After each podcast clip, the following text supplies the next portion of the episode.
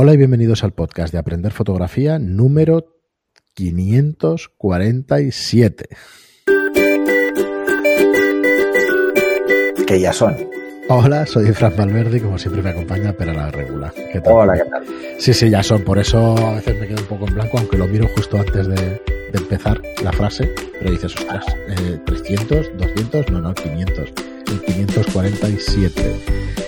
Y seguimos con la serie de fotógrafos. Eh, sabemos que no es lo habitual, no ha sido lo habitual durante años en el programa, pero bueno, estamos en una situación en la que, bueno, tenemos que, tenemos que hacer esto porque realmente, aunque no lo parezca, pues vamos bastante mal de, tiempo. Pero bueno, yo creo que es interesante, es muy interesante que conozcáis a todos estos fotógrafos. Ya volveremos a los contenidos habituales, no os preocupéis que hay, que hay temario para rato. Pero bueno, mientras tanto, pues vamos a ir pues compartiendo con vosotros pantalla en YouTube, si nos seguís desde allí, y si no los podcasts, vamos a intentar no apoyarnos tanto en las imágenes, ya las describiremos un poquito mejor. Pero bueno, vamos a ir viendo una, serie de fotógrafos para que podáis elegir pues, vuestra especialidad. Eh, así que bueno, hoy vamos con John Wright. Eh, deciros que me decía, espera, fuera de micro, ostras, parece que estamos buscando los fotógrafos un poco aposta, ¿no? Para, para vender los cursos que estaban haciendo de, de, color, que precisamente tienes el de teoría de color y ahora estás haciendo pues un curso de talonaje, ¿no? De, corrección de color. De sustitución, corrección, un poquito de todo, ¿no? Esto es una cosa que explico de entrada. Hay que diferenciar lo que es corrección de color con el color grading o el etalonaje, ¿vale? Que son dos cosas diferentes. Entenderemos más como corrección de color lo que hacemos normalmente todos en todas las fotos, que es dejar bien el balance de blancos, eh, jugar con las curvas, etcétera, ¿no? Ahí incluye corregir dominantes y cosas así, ¿no? sí, mm. sí, porque es parte de lo de la temperatura de color. Ahora, cuando ya entramos en, la corrección de color o en la gestión del color, lo que vamos es a centrarnos a jugar con los colores, que es la parte mm, que la mayoría de aficionados no tienen en cuenta y que muchos profesionales eh, centran todo su trabajo con el color en la escena. Entonces, ¿pero qué pasa cuando la escena, por lo que sea, porque el atrecho no es el ideal, porque mm, la pared del fondo no tiene el tono que necesito para remarcar la ropa. Entonces, ¿qué hago? Pues tengo que hacerlo. Tengo que hacerlo en postproceso. Hoy en día, esto se ha hecho toda la vida. ¿eh? El etalonaje se, hacía antes también en cine y en, y en fotografía. esa corrección de color se hacía en negativo igual. Lo que pasa es que era mucho más costoso en cuanto a tiempo, ¿no? y las técnicas eran, pues, no fáciles, nada fáciles de hacer. Las técnicas de corrección de color hoy en día cada vez son más sencillas, aunque nos podemos complicar mucho la vida. Y hay que, aquí por ejemplo, os tenéis que dar cuenta, o sea, es que lo veis, se nota, se nota que el color está buscado, se nota que los tonos están buscados. Por ejemplo, eh, en todas las fotos que estamos viendo, esta chica del vestido, eh, el fondo, ese fondo azul, azul, azul, Mm, difícilmente lo podamos encontrar, ¿no? Probablemente es un tono gris y eh, ha jugado con este color, ¿no? O esto, ¿no? Unos tonos tan pastel en toda una foto, uf, pocas escenas son así, ¿no? Entonces, esto te vas a dar cuenta de que lo que busca directamente es un mensaje muy publicitario.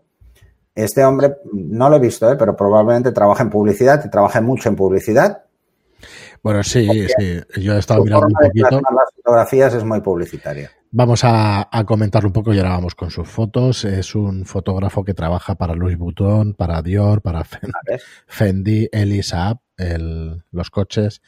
Eh, entonces, bueno, es, un, eh. es un fotógrafo que, bueno, que tiene presupuesto ilimitado a la hora de hacer sus producciones. De hecho, fijaros, solamente su mail pero bueno, pero sí, sí.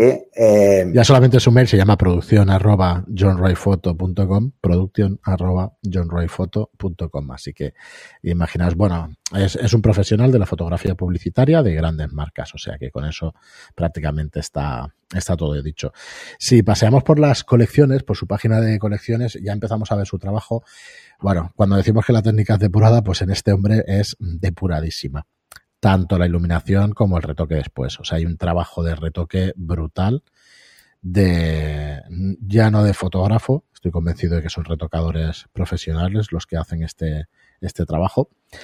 Y bueno, y qué comentaros, pues tiene tres grandes galerías, eh, tres, perdón, eh, cuatro grandes galerías, una que pone en solitario y si podéis ver, si podéis ver estas fotos, las vende también, ¿vale? Hace eh, cuadros y directamente las, las vende. Entiendo que es a raíz del COVID-19, por eso lo indica aquí en, en las páginas y en las entradas. Imagino que le habrá bajado la faena como, a, como al resto de, de mortales. como al resto de mortales, porque yo creo que este, este fotógrafo se mueve en otros, en otros círculos. Pero vamos, que es un trabajo espectacular. Yo, sinceramente, es un trabajo espectacular, tanto de iluminación como de preparación, como de atrezzo, como de, de todo. Bueno, Aquí os daréis cuenta en, las fotografías el cómo utiliza precisamente la combinación de tonos cálidos y fríos en casi todas sus fotos.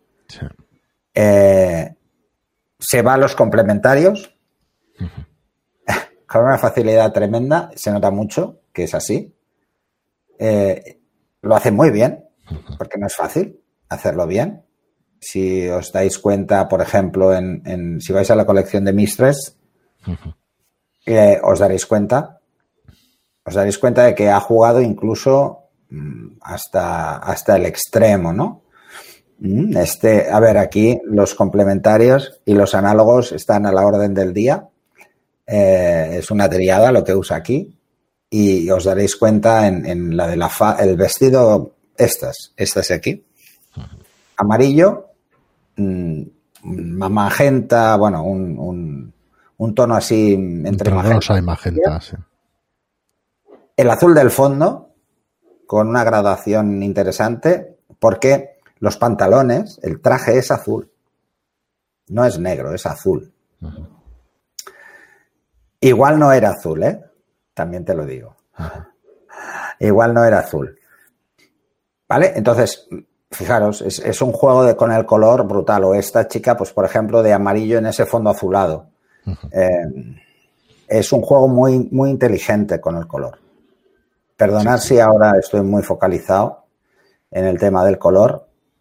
Eh, siempre le he dado mucha importancia, pero ahora cuando, tienes, cuando, tienes que, interiorizar lo que sabes para explicarlo, entonces te das cuenta de que a veces no es, tan, no es tan fácil como parece, ¿no?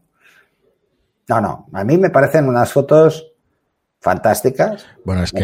Muy buenas fotos. Sí, el control que tiene de la iluminación al poner las ventanas estas, que cualquiera haría una doble exposición. Ostras, me parece que vamos, que es un maestro ¿eh? de este tipo de. Bueno, es, esto es, es también. Mm, a ver, probablemente mm, lo que hay de fondo detrás de la ventana tampoco es interesante. Entonces, lo que va a hacer es despistar. Si lo que va es a despistar, ¿para qué? Pues mejor que se vea que está entrando luz, que es pleno día, que entra una luz potente por detrás y que el contraste que me va a dar en la escena es, más que interesante. Estoy de acuerdo en, hacer esto. ¿eh? Yo no soy muy partidario de en retrato eh, buscar eso, buscar una doble. Eh, sí, por ejemplo, en interiorismo, porque es necesario, pero en retrato no. Aquí tiene doble exposición del fondo y de, y de los primeros planos en esta serie, no sé, más fantasiosa. Supongo que esto es de Dior o alguna cosa por el estilo. ¿Cómo que no? No es esto. Fíjate, ¿por qué, ¿por qué sé que no hay una doble? Por la izquierda. ¿Por qué? Porque lo que ha hecho ha sido igualar la luz del fondo al flash que le da a las modelos. Yo pensaba que no sería posible en este caso. Y tú fíjate. Hay una zona más oscura. Porque la pared es oscura. Sí, hay una zona más oscura de la habitación. ¿Y esto por qué es oscuro y ellas están perfectas y el fondo está perfecto? La inversa del cuadrado de la distancia. No llega hasta esa pared. Llega muy poca luz comparado. O sea, esta habitación él ha expuesto al exterior y luego ha igualado el flash. Luego lleva una cantidad de retoque brutal, brutal en ellas. El retoque es muy bueno, es muy fino. Eh, además, te permite la opción de ampliar. No sé si lo has visto, Fran. Sí, Puedes ampliar y te puedes fijar en detalles. Aquí en, en, la grabación no, se nota, no se ve tanto, al menos como yo lo veo. Pero, pero si lo veis en casa, os daréis cuenta de que eh, esto es, esto es un retoque de piel muy de glamour, donde hay mucho contraste y se juega con zonas muy claras y zonas oscuras. Fijaros que las líneas de los brazos y las piernas son como muy definidas para dar ese contorno como mucho más intenso. Eh, a mí me parece ideal. No, no, está brutal. ¿eh? Las imágenes están brutales. Están Yo brutales. habría hecho un poco más eh, los tobillos, ¿eh? pero Bueno, pero no, quizá no le quiera dar tanta importancia. los tobillos se ven muy oscuros porque la luz no ha llegado, ¿vale? Del flash.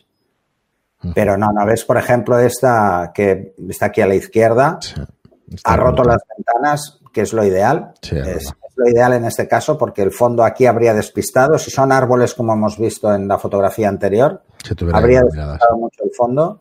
Y aquí interesa que no despiste. Es, es una foto eh, muy de boudoir y con mucho glamour. Me, me- el quitasueños, este, el, el espantabrujas, este del Atrapa techo, sueños. Es una lámpara, lámpara atrapa sueños. no sé qué, me, me sobra, me molesta, me molesta muchísimo. Sí, es una Eh, los retratos son muy, buenos, el retoque es bueno, es francamente muy bueno, retocando piel, Sí. que no es fácil. ¿eh? Y bueno, sí, es, fijaros ahí cómo ha jugado con el color, a buscar un tono muy pálido de piel. Eh, A ver, si tienes presupuesto y tienes un equipo de maquillaje y peluquería brutal, que lo tiene, que se nota, porque ese, ese pelo es eh, brutal, eh, las modelos se las van a maquillar de cuerpo entero. Es que yo diría eh, que está maquillada de cuerpo entero. Es así, ¿vale? Pero, mira, casualmente el primer ejercicio de- del curso de, de gestión del color, que es eh, la continuación del de teoría del color, que es cómo aplicar el color en las fotos, el primer ejercicio que hay es cuadrar el tono de la cara y el tono del cuerpo. ¿Por qué? Porque normalmente eh, las modelos, si te vienen en verano, tienes un problema. Vienen con marcas de bikini que a nada que se mueve, se ve. Y hay que igualar el color. Y en invierno te pasa al revés. La cara está mucho más morena que el cuerpo. O la maquillas todo el cuerpo Claro, no la igualas. O lo haces en pospo. Entonces, eh, precisamente he cogido una foto de- del el curso que hicimos de sesión con Anabel, que era en invierno, lo hicimos en noviembre, así que ahí veis eh, un ejemplo, ¿no? Esto se puede hacer en postproceso sin ningún problema, el, el coger unos tonos de cara y pasarlos al cuerpo. Es muy fácil, es dos clics, es muy, muy, muy sencillo. Y, Muy, ay, perdona, espera. y- y- O sea, que pero claro, imagínate que tienes que hacer 50 fotos. Pues si tienes que hacerlo en 50, pues es tiempo. Ahora, si te lo tiene que hacer la maquilladora solo una vez, lo ma- maquilla una vez y ya lo tienes para todas, no tienes que ponerte luego, ¿no?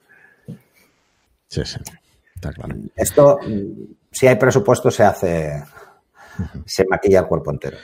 Muy bien, pues aquí os dejamos a este fotógrafo, johnwrightphoto.com. Eh, encontráis el- la web en las notas del programa, como siempre.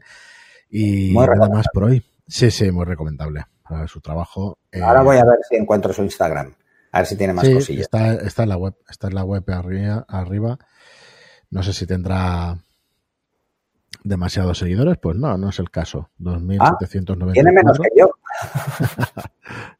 bueno, a este le debe Tiene- pasar lo que a mí con Instagram. Pasa olímpicamente. Pasa olímpicamente, sí. Pasa olímpicamente porque tiene Sí tiene más trabajo, ¿eh? Sí, ¿Eh? Tiene más, sí tiene más trabajo, ¿eh? sí tiene más, más cositas que ver. A ver, ¿cuántas Ah, fotos? pero- claro, pero no tiene muchas. No tiene demasiadas. ¿Cuántas fotos tiene? Nada, pocas. A ver. No sé si pone aquí el 34. 34 Sí, publicaciones. a ver, bueno, yo hasta hace cuatro días tenía también muy pocas. Me dio por, por meter más y subí de 2.000 Claro, que como hay que él a trabajarlo. Sí, sí. Hay que trabajarlo, hay que trabajarlo, el tema del Instagram y las redes. bueno.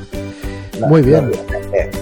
Pues hasta aquí el, el programa de hoy. Muchas gracias a todos por estar ahí, por escucharnos, por vernos oírnos. Eh, gracias a todos por las reseñas de 5 estrellas en iTunes y por los me gusta y comentarios en iVoox. Gracias y hasta el próximo programa. Hasta el siguiente.